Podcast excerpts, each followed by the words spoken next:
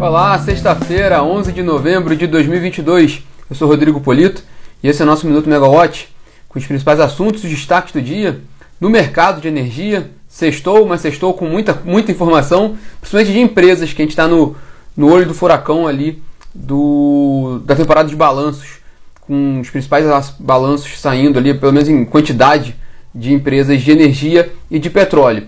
Bom, a gente vai começar pela Eneva, né? Porque a Eneva, além do, do resultado, ela teve mudança no comando da companhia. A companhia anunciou ontem que Lino Cansado vai ser o novo presidente da empresa, no lugar do Pedro Zinner, que renunciou ao cargo para assumir a presidência daquela empresa de pagamentos Stone. E bom dia, Fabiana, sextou. E o, o, bom, o Lino Cansado ele é um executivo já conhecido da Eneva, né? Ele está na Eneva há oito anos e há cinco anos ele é o diretor de operações da companhia. É, isso quer dizer que ele é o que está com a mão no negócio ali.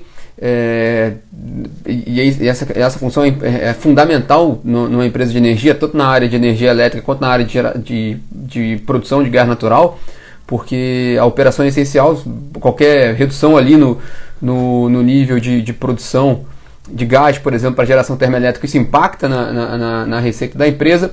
Lina é um cara que conhece bastante o, o, a companhia e o setor, então foi o nome ali escolhido pelo Conselho de Administração para assumir a presidência da Eneva.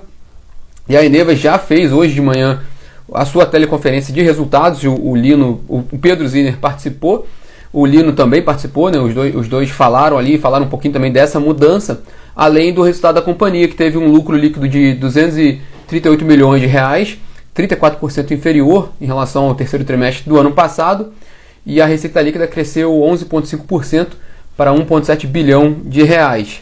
Bom, a teleconferência em si, que foi feita hoje às 8 horas da manhã, não teve grandes novidades. A empresa detalhou um pouco do resultado e um pouco dos projetos em andamento, com destaque para os projetos no, por exemplo, do, de Azulão, né, com, com a termoelétrica em Roraima, mas também com, a, com as recentes aquisições tanto da Termo Fortaleza quanto da, da Celsi em Sergipe.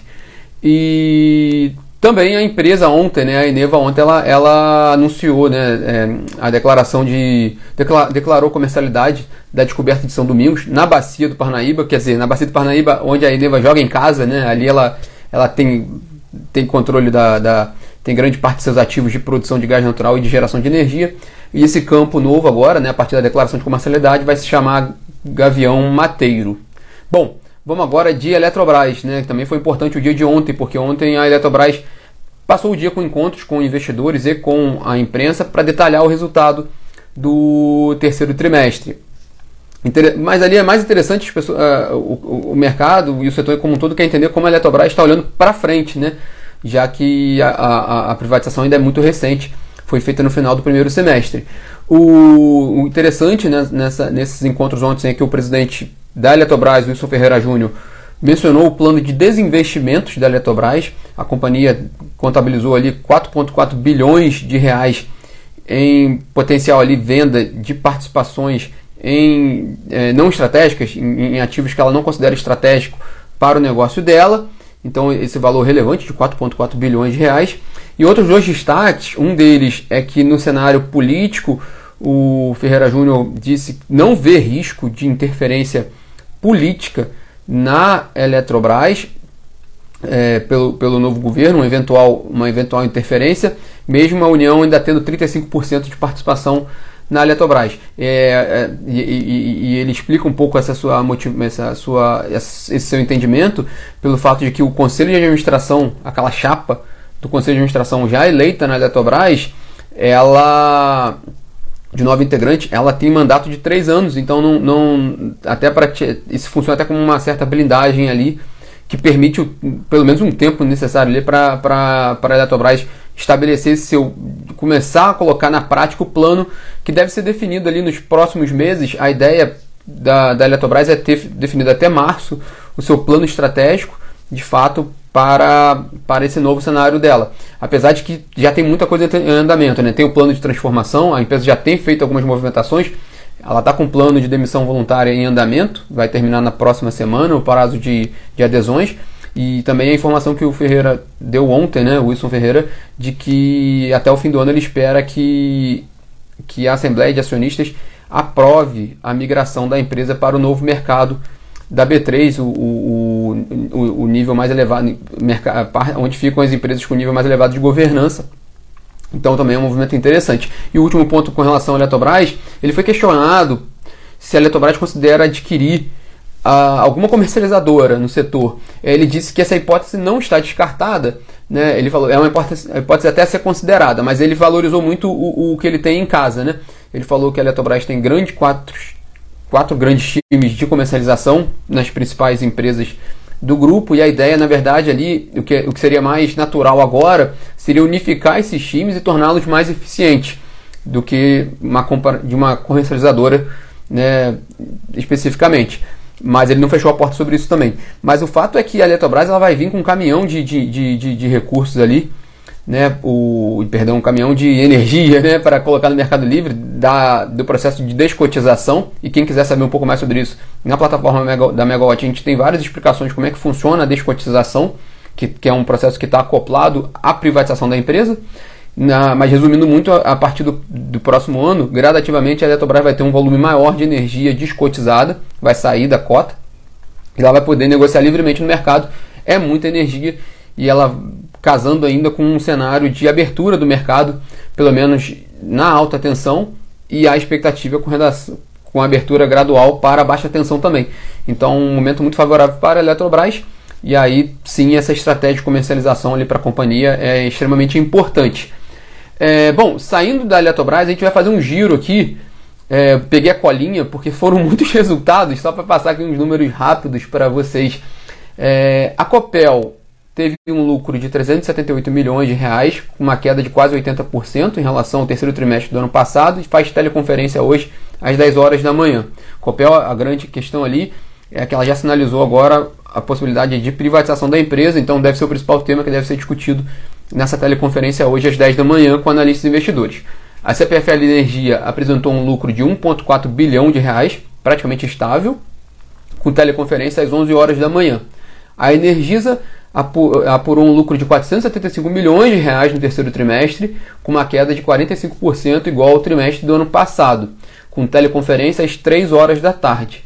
A Light apresentou um prejuízo de 3,7 milhões de reais, afetado principalmente por questões tributárias, e a companhia faz uma teleconferência às 2 horas da tarde de hoje. A Light também é, lançou um programa de recompra de ações, e um ponto importante também com relação à Light é no, o novo time formado ali pela companhia recentemente, com a mudança na, na, na presidência e nas diretorias. Então ó, vai ser a primeira teleconferência que vai estar o novo time inteiro ali, é, já aprovado, já definido, e para esse novo momento da Light. É, a Ômega Energia reverteu prejuízo em lucro de 44 milhões, com teleconferência às 11 horas da manhã. A Raizen apresentou um lucro de 1,1 milhão de reais, com uma teleconferência às 10 e meia da manhã. A Vibra reverteu lucro em prejuízo de 61 milhões de reais, com tele às 11h30 da manhã. A Enalta apresentou um lucro de 19 milhões de reais, com uma queda de 86% em relação ao igual trimestre do ano passado, com teleconferência às 11 horas da manhã. E a Petro Recôncavo, a petroleira Petro Recôncavo apresentou um lucro 824% maior, né, na casa de 212 milhões de reais no terceiro trimestre, mas a, a, a, esse crescimento também é bem expressivo porque a Petro Recôncavo está numa trajetória de crescimento também, bastantes aquisições, com, com é, já também colocando os, as aquisições que ela teve diárias da Petrobras já no modelo de negócios dela, né?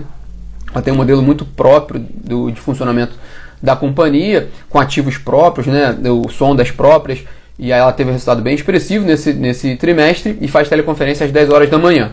Bom, e aí o que, que sai hoje, né? É, a Ômega já saiu agora pela manhã, a gente comentou. Ainda estão previstos os balanços da CEMIG, da Celesc e da COSAN hoje, depois do fechamento do mercado. Mas como nem tudo é balanço né, de empresas, é, foi publicada hoje portaria do Ministério de Minas e Energia com a revisão de valores de garantia física de hidrelétricas, então também é uma importante informação para o setor elétrico. Lembrando também que hoje o Operador Nacional do Sistema Elétrico atualiza suas previsões para o PMO de novembro, né? então ele traz novas previsões hoje sobre, sobre é, afluências, é, nível de armazenamento no reservatório e expectativa de carga para novembro. E lá fora, o presidente norte-americano Joe Biden chega hoje ao Egito para participar da COP27, né, da Conferência do Clima, é, ainda sem muito consenso sobre aquela principal questão, geralmente é essa, né? Muda um pouco o termo, mas é isso, né? É sobre o financiamento feito pelos países, financiamento climático feito pelos países ricos para os países pobres, né, nessa discussão toda da, da, da, mudança climática. Os países em desenvolvimento eles ainda vão precisar de muito, muita energia pra, para, para se desenvolver. É, enquanto já, já desenvolvidos que já emitiram, né, que emitem, né, é, eles buscam uma, uma, uma, uma, indústria mais, mais sustentável. Essa é a grande discussão e, e como vai ser o financiamento, como, de onde vai sair dinheiro para o, suportar ali o, o desenvolvimento de países é, ainda emergentes né, e, sem, e que vão precisar de muita energia.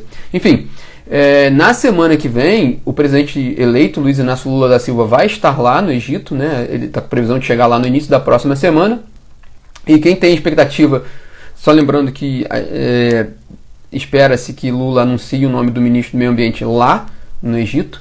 É, quem tem expectativa de encontrá-lo lá são os representantes da Associação Brasileira de Energia Solar Fotovoltaica, Absolar, e a ideia é que, é, da associação é apresentar ao Lula os principais pontos da indústria de energia solar, entre eles a ampliação do prazo que estava previsto na Lei 14.300 desse ano, o Marco Legal da Geração Distribuída, ampliar aquele prazo para quem, quem aderir né, ao sistema de GD ainda tenha o modelo tarifário atual, ou seja, com os benefícios, né, sem pagar ali a, a o, os custos na tarifa para o, da, da, do uso da, da, da, redistribuição da energia injetada dos sistemas de GD. É, bom, é, tem um projeto na Câmara sobre isso. O, o prazo termina agora, né, é, termina em, em janeiro desse, de 2023, né, que faz justamente um ano após a, a, a, publicação da lei. A expectativa é que possa haver uma, um, uma ampliação desse prazo. É, tem um projeto de lei na Câmara sobre esse tema, né, o, o 2703 é, inclusive sobre este assunto, a Associação Brasileira de Distribuidores de Energia Elétrica, a ABRAD, enviou carta aos deputados criticando esse projeto e a possibilidade de extensão desse prazo, porque oneraria mais os consumidores, oneraria mais os consumidores que estão na rede, porque eles teriam que, que arcar com esse custo do, do sistema de distribuição. É, nos cálculos, de acordo com os cálculos da Abrad, isso geraria um custo extra de 80 bilhões de reais para os consumidores das distribuidoras.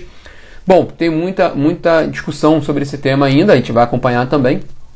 É, assim como a questão do PDL 365, né, que foi aprovado na Câmara e que vai para o Senado, que, que suspende aquela mudança no, no sinal locacional aprovado pela ANEEL para as, para as tarifas de transmissão de energia. É, temas importantes que estão, se, estão, estão sendo discutidos no Congresso nesse restinho de ano, então que ainda demanda muita atenção e a gente atualiza vocês sobre tudo que a gente falou aqui hoje, sobre esses balanços, essas teleconferências, é, sobre o que vem lá da COP27. Né? É, a gente atualiza vocês na megawatt.energy e também no aplicativo que vocês podem baixar nos celulares. Bom, esses são os destaques dessa sexta-feira, com bastante coisa aí para a gente trabalhar, vamos nos falando e na segunda-feira a gente está de volta aqui. Tenham todos um ótimo final de semana. Tchau, tchau.